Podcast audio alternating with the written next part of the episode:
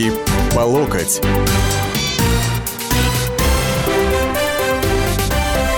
Ну, здравствуйте, дорогие уважаемые радиослушатели радио «Комсомольская правда». Вторник, 16.05, радио «Комсомольская правда». В студии Александр Гришин, программа «Руки по локоть».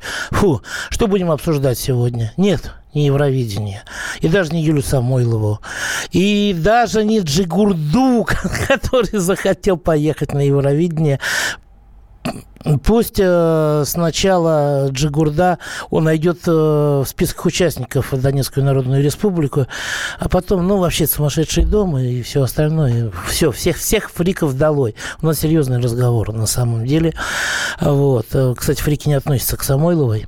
Сразу хочу сказать, серьезный разговор, потому что за последние где-то три недели, товарищи, мы стали свидетелем необычайного количества вбросов по изменению налоговой системы нашей страны, по изменению налоговой политики государства.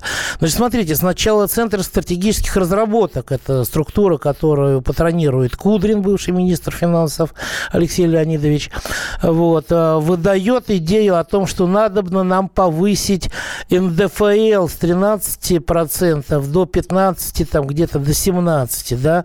НДФЛ, я так понимаю, что все знают, это подоходный налог. С нынешних 13 до 15-17. Потом проходит, дескать, какая-то такая инициатива звучит, что надо, вы знаете, вот э, подоходный снизить тем, кто будет отчислять себе на пенсию, э, потом что-то еще, потом, значит, э, уже Минфин выступает, говорит, в понедельник. Министр финансов э, тоже поднял вопрос о налоговых изменениях. Дескать, надо. НДС повысить до 22%, а страховые взносы а, понизить тоже примерно до этой цифры, чтобы все было хорошо и лялечка. Вот. Слушайте, и куда-то ушли разговоры о повыш... необходимости повышения э, пенсионного возраста для россиян. Да?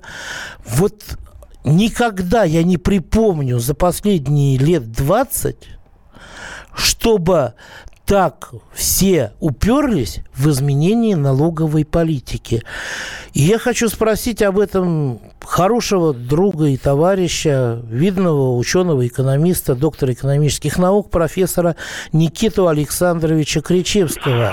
Здравствуйте. Никита Александрович. Здравствуйте, Александр Павлович. Здравствуйте, господа. Александр Павлович, сразу вопрос. Э, я немножко ленту сегодня упустил.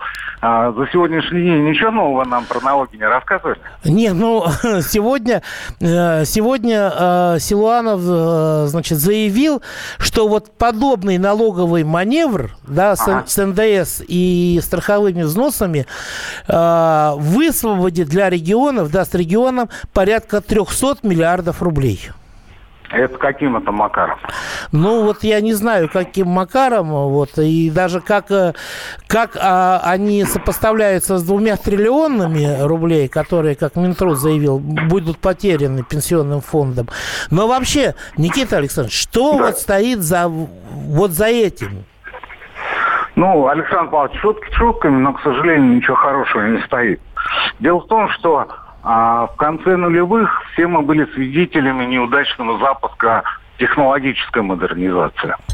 А потом а, все посмотрели и поняли, что по, по промышленности модернизации не получится, а, занялись модернизацией институциональной. То есть вот судебная система, правоохранительные органы, налоговая система, бюджетная система и прочее. Вот ровно то, о чем мы сейчас рассказывали. Хотя если посмотреть на а, государство и общество в целом, что должен был сделать господин Кудрин вместе со своими товарищами, то нам нужна не технологическая и институциональная, а социальная модернизация, потому что э, э, статью 7 Конституции о том, что Россия социальное государство, никто еще не отменял. Но почему-то э, с каждым месяцем, с каждым кварталом э, социальные гарантии, которые прежде были незыблемыми, куда-то исчезают. Mm. Ну, вот э, вам не кажется, что это просто кадриль, а она закручена с какой-то целью отвлечь внимание населения?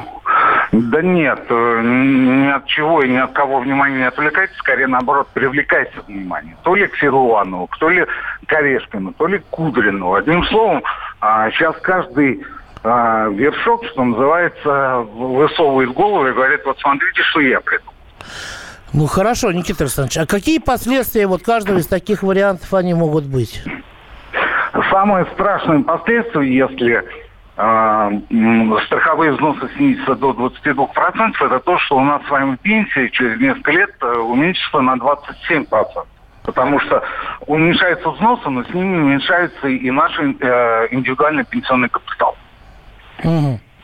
Понятно. А при этом НДС э, вырастет, э, а ндс есть в каждом товаре, и цены, соответственно, опять скакнут. Как получается? Но дело в том, что э, НДС э, 22%, но основная часть экономических агентов платят э, по ставке сегодня 15-25, а будет 18,03. Нет, так НДС по 18 сейчас, он планирует поднять до 22. Ну и будет 22, если 22 разделить на 122, то есть вы а, покупаете, продаете продукцию с э, НДС, вы будете платить 18,03, то есть и здесь будет недобор.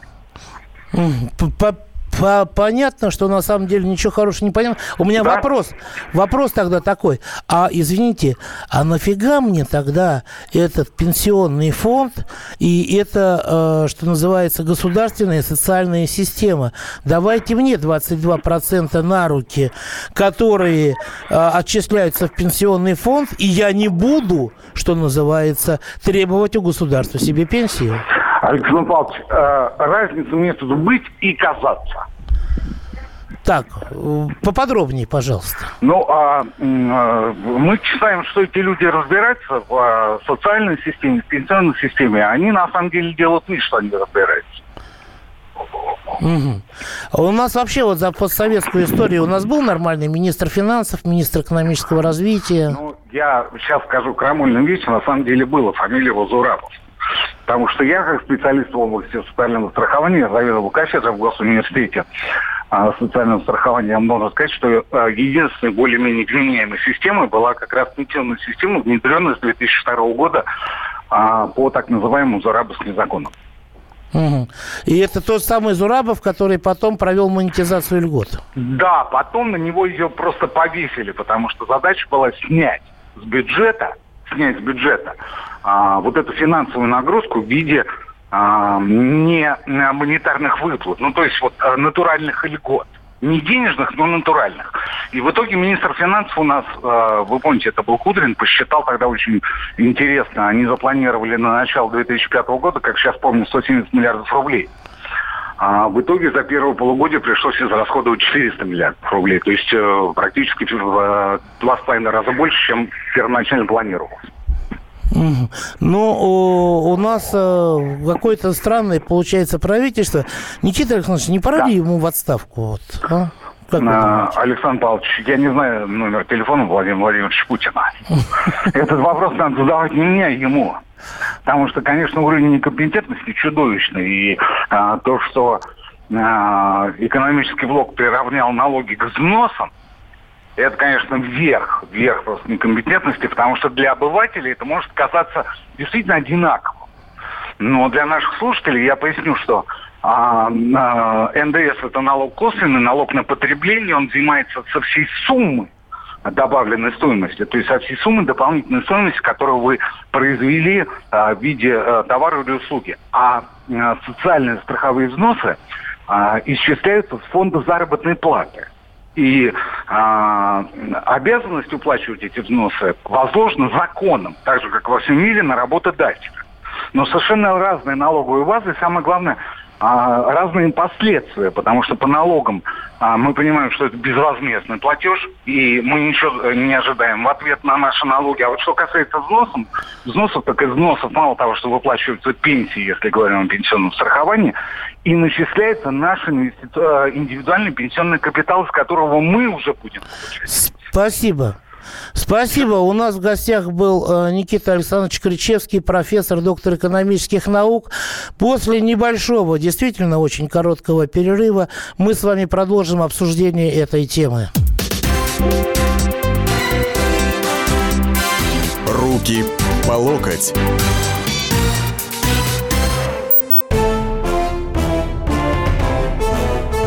Товарищи солдаты и офицеры российской армии. Полковник Баронец разрешает обратиться. Звоните и задавайте накопившиеся вопросы. Угроза НАТО, жилье для военнослужащих и перевооружение России.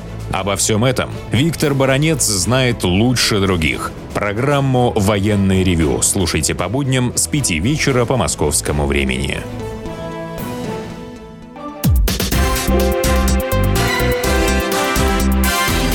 Руки по локоть. Продолжаем, дамы и господа. Итак, у нас министр Министерства финансов, который выдает рецепт о том, что нам надо собственные деньги хранить за кордоном э, под э, существенно меньшие проценты, чем, э, так сказать, э, мы берем кредиты э, за тем же самым кордоном. Брали, вернее, до недавних пор, пока санкции не начались. Да?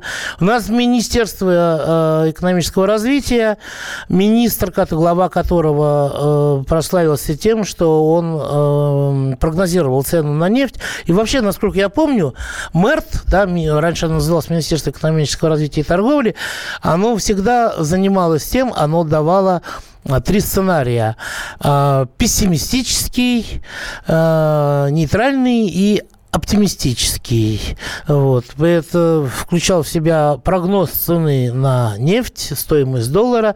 Но, в общем, каких-то таких строек, чего-то еще, ничего похожего там в их сценариях не было.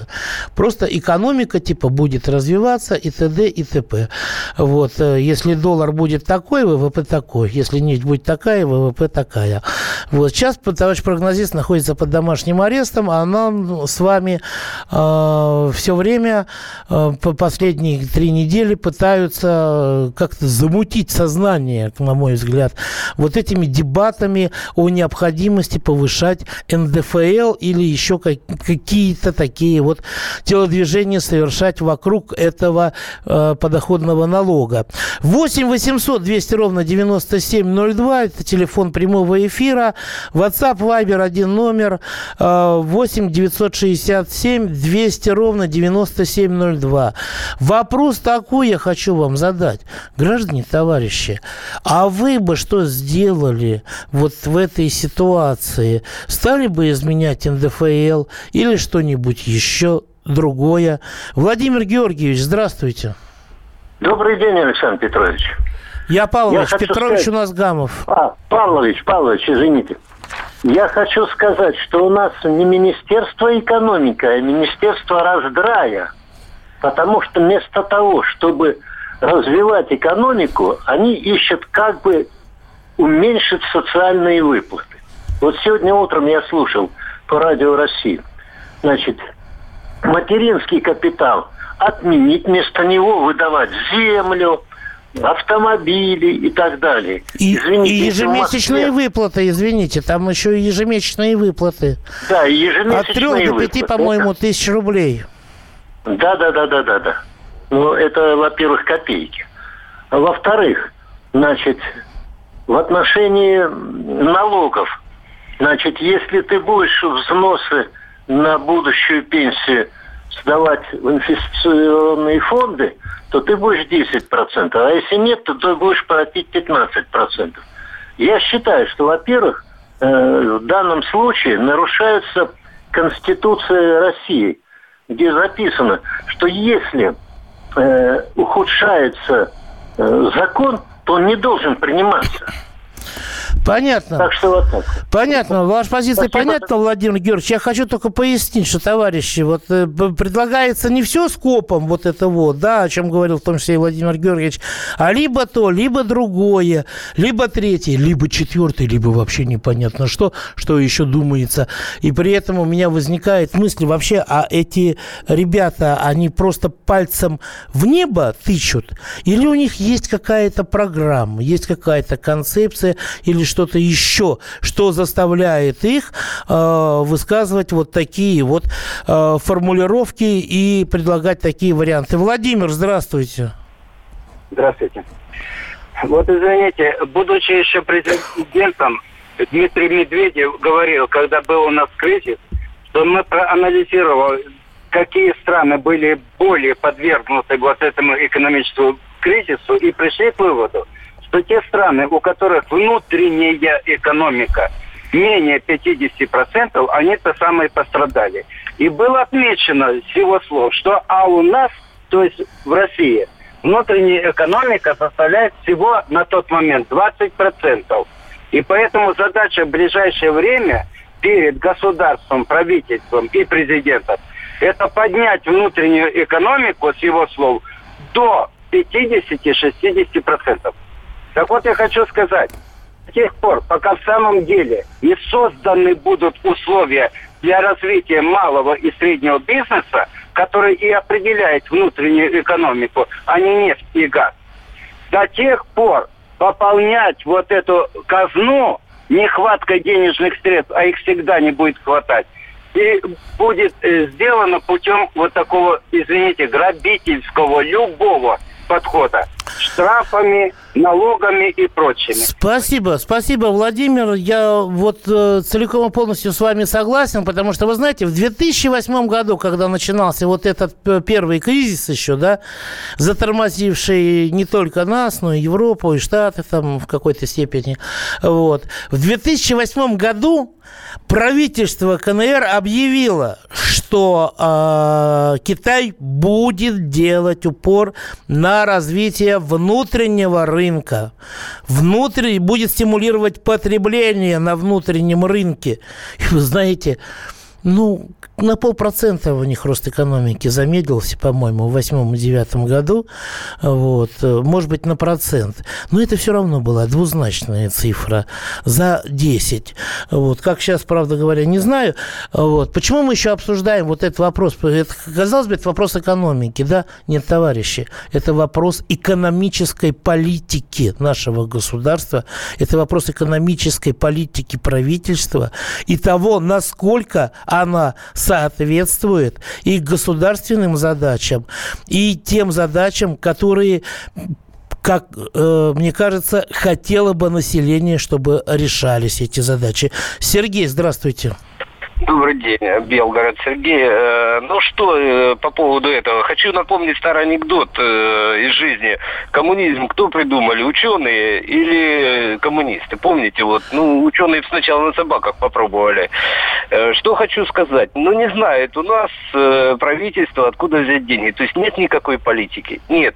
Вот сегодня узнаю, была машина в том году нормальная, а в этом году она уже повышенным налогом облагается. Оказывается, вдруг раз и стала престижная машина. Ну, куда мы завтра пойдем? Мы можем так пенсию. Они придут, переиграют, послезавтра по-другому. Это бесконечный процесс.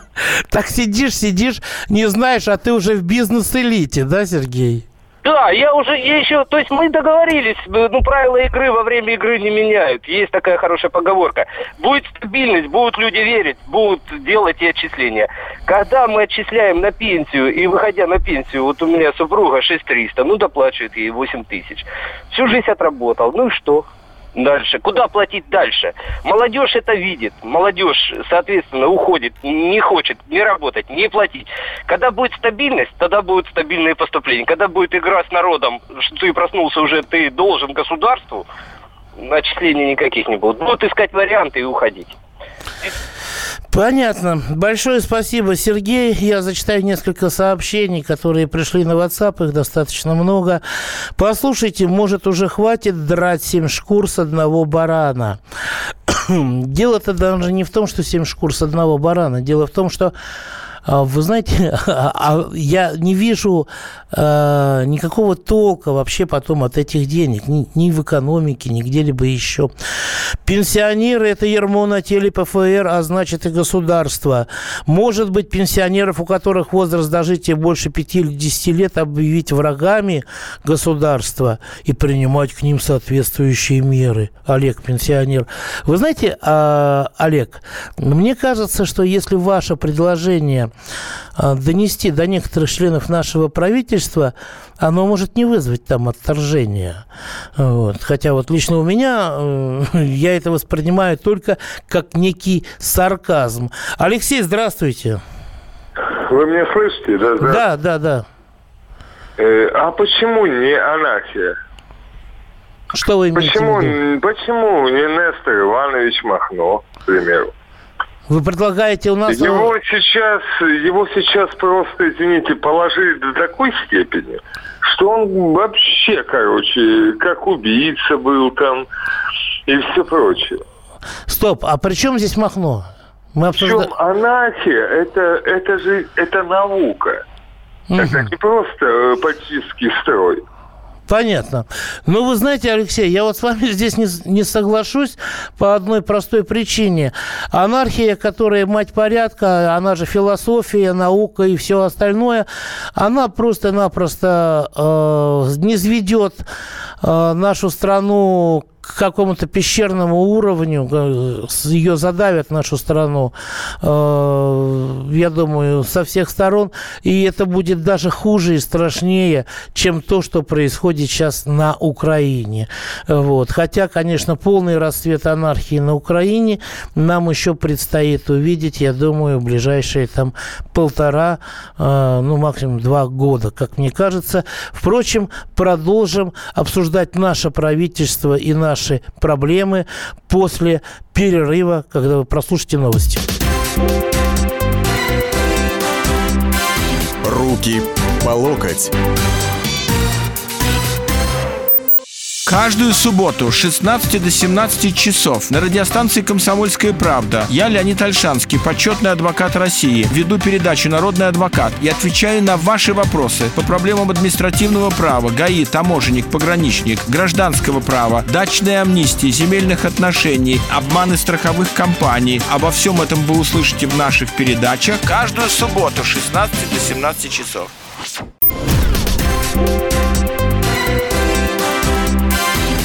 Руки по локоть.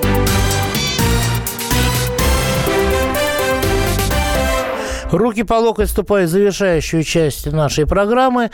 Э, Итак, вот этот миллион терзаний, миллион налоговых телодвижений на нашу голову, что означает...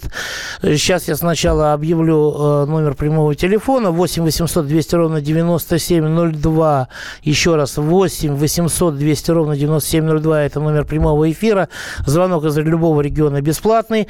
А у WhatsApp и Viber у этих сервисов номер один. А, Вот, и он звучит так. 8 967 200 ровно 9702. 8 967 200 ровно 9702. Короткий э, номер э, на смс-портале 2420. Можно также туда э, слать сообщения. А, Вот. Единственное, в начале напишите три буковки РКП. Э, Значит, э, и еще, естественно, мой микроблог э, Александр Гришин Оргструк в Твиттере. Там тоже можете задавать вопросы и делиться вашими соображениями. Так что же это означает и почему на самом деле вот такая разно, эм, ну, в общем, разновариантица, да, как говорил товарищ Греф и говорил товарищ Кудрин, не кладите яйца в одну корзину, вот, и что-то подсказывает, что с этим финансово-экономическим блоком правительства у нас и корзины не будет, да и с яйцами тоже возникнет проблема, фигурально выражаясь. Вот. Я спросил э, о причине вот этого неистовства и поливариативности э, решений э, налогового маневрирования известного экономиста и аналитика Михаила э, Леонидовича Хазина. Вот что он ответил. Это связано с тем, что политическое руководство страны испытывает серьезные, предъявляет серьезные претензии к экономическому блоку. А экономический блок не в состоянии обеспечить экономический рост в стране. Уже 4 года идет спад. Кроме того, ему же предъявляет претензии бизнес, потому что реальная налоговая нагрузка выросла за последние два года как минимум в полтора раза. Несмотря на категорическое требование президента, чтобы она не росла. Значит, в этой ситуации правительство, которое не в состоянии делать ничего радикально осмысленного, начинает заниматься имитацией закипучей деятельности. Есть она пытается объяснить, что не-не, все в порядке. Сейчас мы тут проведем вот такую вот реформу, в результате все будет хорошо. И самое главное только, чтобы результат был после президентских выборов. Сильно после, чтобы их нельзя было уволить. Вот собственно, весь смысл этой деятельности. А что нас ждет на самом деле? В реальности нас ждет продолжение экономического спада, увеличение налоговой нагрузки и ухудшение экономической конъюнктуры. Правительство сегодня это сохранится. Соответственно, любые их действия, они направлены на решение именно этой задачи. Вот так вот а, обрисовал картину известный экономист и аналитик Михаил Леонидович Хазин. А у нас э, Михаил на связи. Здравствуйте. Вас не пугает такая вот э, чуть ли не предапокалиптическая ситуация? Добрый день, Александр Павлович, с интересом слушаю вас. А меня как, ну как сказать, пугает? Ну, конечно, неприятно, но дело в том, что Хазин-то прав. Посмотрите, что происходит. У нас нет ни единства бюджета, ни единства кассы. Понимаете, что такое? Каждый субъект набирает какие-то облигационные займы. Значит, налоговые нагрузки везде разные. Вот у нас по Хабаровску, я вам скажу, если у вас стоимость квартиры превышает полтора миллиона, вы будете уже платить 1% налога в год на имущество. То есть ни единой налоговой системы, ничего единого нет. При царе, при императоре Николае Первом, у министра финансов Канкрина он мог сказать, в каком уездном городе сколько федеральных, э, да, сколько государственных средств там тратится на образование, на то, на все. А сейчас вы у министра финансов спросите, где что, в каком уездном городе, какие деньги государственные тратятся из бюджета. Скажет он вам? Я сомневаюсь. Я не сомневаюсь, что не скажет. Не сомневаюсь, что не скажет. А, так, зачитаю пока WhatsApp. А, так новый глава мэр тоже вангует. А, какой от них толк? А потом они скажут, ну, чтобы нам ничего с налогами не мутить, мы пенсионный возраст поднимем, Дмитрий. Вы знаете, Дмитрий, у меня тоже была такая мысль, что вот сейчас вот они так пугают, пугают, пугают одним повышением подоходного налога, другим повышением. Кстати говоря, заметьте, Заметьте одну вещь. Никто из них даже в кошмаре не представляет себе введение прогрессивного подоходного налога. Вот. Это, как говорится, о социальной картине э, рисует нам все, что представляют наши правители. Вот. А потом, э, да, скажут, ну ладно, мы не будем. Вот я возвращаюсь к тому, э, с чего начал. Сейчас они нас пугают, пугают разными вариантами НДФЛ, а потом скажут, ладно, мы не будем повышать НДФЛ, мы повысим э, пенсионный возраст, э, там, с определенной периодичностью, потихонечку и так далее, да, и народ так выдохнет, фу, ну, слава богу, ну, ладно, с этим-то можно уж смириться все равно, больше половины пенсионеров, они вынуждены работать, работающие пенсионеры для того, чтобы обеспечивать себе более-менее нормальный уровень, там, хороший, достойный или еще какой-то уровень жизни, да, вот. Однако вот господин Хазин, я впрямую задал ему этот вопрос, он сказал, не-не-не-не-не, пенсион пенсионный возраст сейчас перед выборами президента вообще не будет фигурировать ни в каких речах наших членов правительства. Только разве у, действительно у каких-то камикадзе может э, возникнуть такое. Владимир, здравствуйте. Здравствуйте, Алексей Павлович. Я что хочу сказать. Меня давно уже, как сказать, ну, это, не то, что не волнует, а не удивляюсь тому, что творится в стране. Вот посмотрите, вот, говорят, денег нет. Товарищ Медведев. Ну, если из милиции делать, смысл какой? Перемен слагаемых сумма не меняется. Деньги жахнули, улетели, пролетели.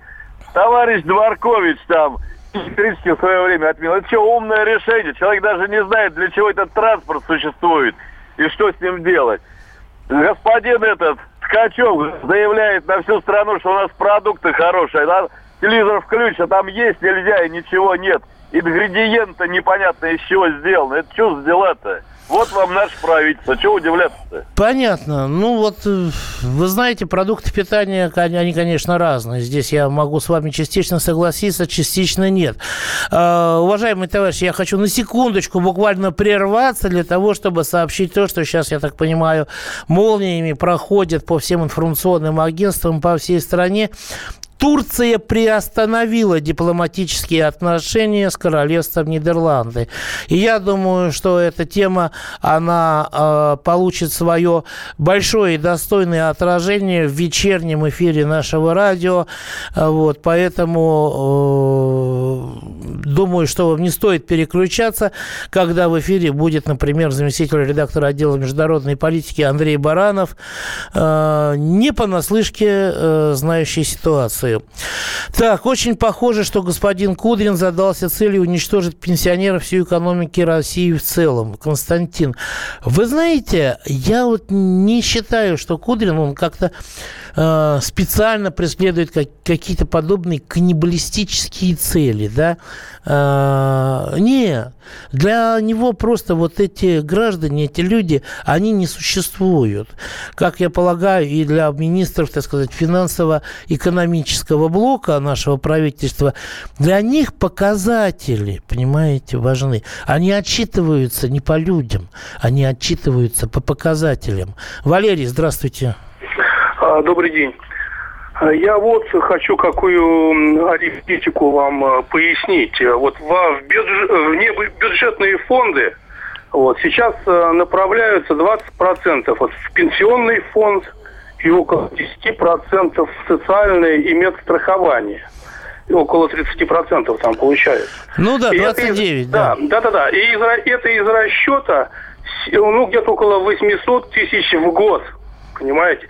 То есть, если люди с высоким доходом, с, с очень высоким доходом, предположим, получают, ну, условно говоря, 800 тысяч в месяц, вот они в течение месяца заплатили в, в бюджетные фонды, а потом они не платят уже ничего, понимаете? А вот те люди, которые получают, допустим, 30, 40, 50 тысяч, они каждый месяц получат около 30%. Вот этот вопрос, он, в общем-то, ставился неоднократно при обсуждениях и в думах различных. Его замазывают, замалчивают и не хотят этим вопросом заниматься. Почему? Понятно. Потому что жирные коты не хотят платить налоги, как, абсол... как э, Понятно. абсолютное Ну, большинство. жирные коты у нас э, до недавних пор еще даже и э, подоходные платили с дивидендов всего 6%, да? Сначала 6, потом 9, слава богу, ситуацию хоть здесь хоть как-то удалось изменить. Э, так, Михаил у нас на связи, и это, наверное, последний наш радиослушатель, которого я смогу выслушать, потому что буду зачитывать еще WhatsApp. Алло? Алло, Миха- здравствуйте. Да.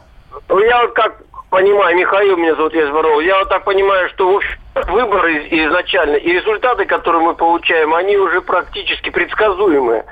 То есть мы постоянно берем с одного и того же поля, с одной и той же лужайки э, вот этих кандидатов. Это грибы-поганки. То есть там никогда не будет хороших цвет- грибов. Там все время будут поганки. Мы все время оттуда зачерпываем оттуда и, и вновь состав загоняем. Один вопрос, Александр. Вот я бы хотел один вопросик задать такой простецкий. Как жителям реагировать на законы, которые ухудшают качество жизни? Какие-нибудь есть механизмы у нас? Вот такой интересный, простой вопрос. Которые ухудшают качество жизни? Да, А, как, как жителям реагировать на Я эти думаю, законы? я, я думаю, что выходить на улицу это не вариант, а вот, допустим, подавать э, в суд иски за нарушение Конституции, вот это совсем другое дело. Вот. Э, мне кажется, с этого может быть толк, особенно если это будет в регионах, примет массовый характер, то, может быть, хоть это э, заставит задуматься э, сидящих в Белом доме э, на э, Краснопресненской набережной о том, что они делают. Гнать в шею такое правительство, гнать в шею такое правительство, это я не повторяюсь, это просто э, так, такие сообщения пришли э, два, дважды. Толк денег в том, чтобы повысить боеспособность страны, не только боеспособностью живы люди. Пересадить чиновников на общественный транспорт, отменить заслуженных народных почетных, вот тогда что-то изменится. Вы знаете, когда были почетные металлурги и столевары, э, это был совсем другой почет. Епархия, мать порядка, не знаю, можем обсудить, но в другой раз уже, дорогие товарищи, когда пастухов многовцы гибнут у нас страной, так же все происходит. Все на сегодня. До следующей встречи. Руки по локоть.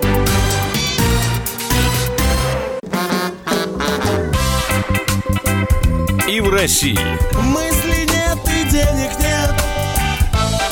и за рубежом. Да хоть на Луне. Как же ты не дурачина, братец, если у тебя много сантиков, ты в тюрьму попал. Деньги правят везде.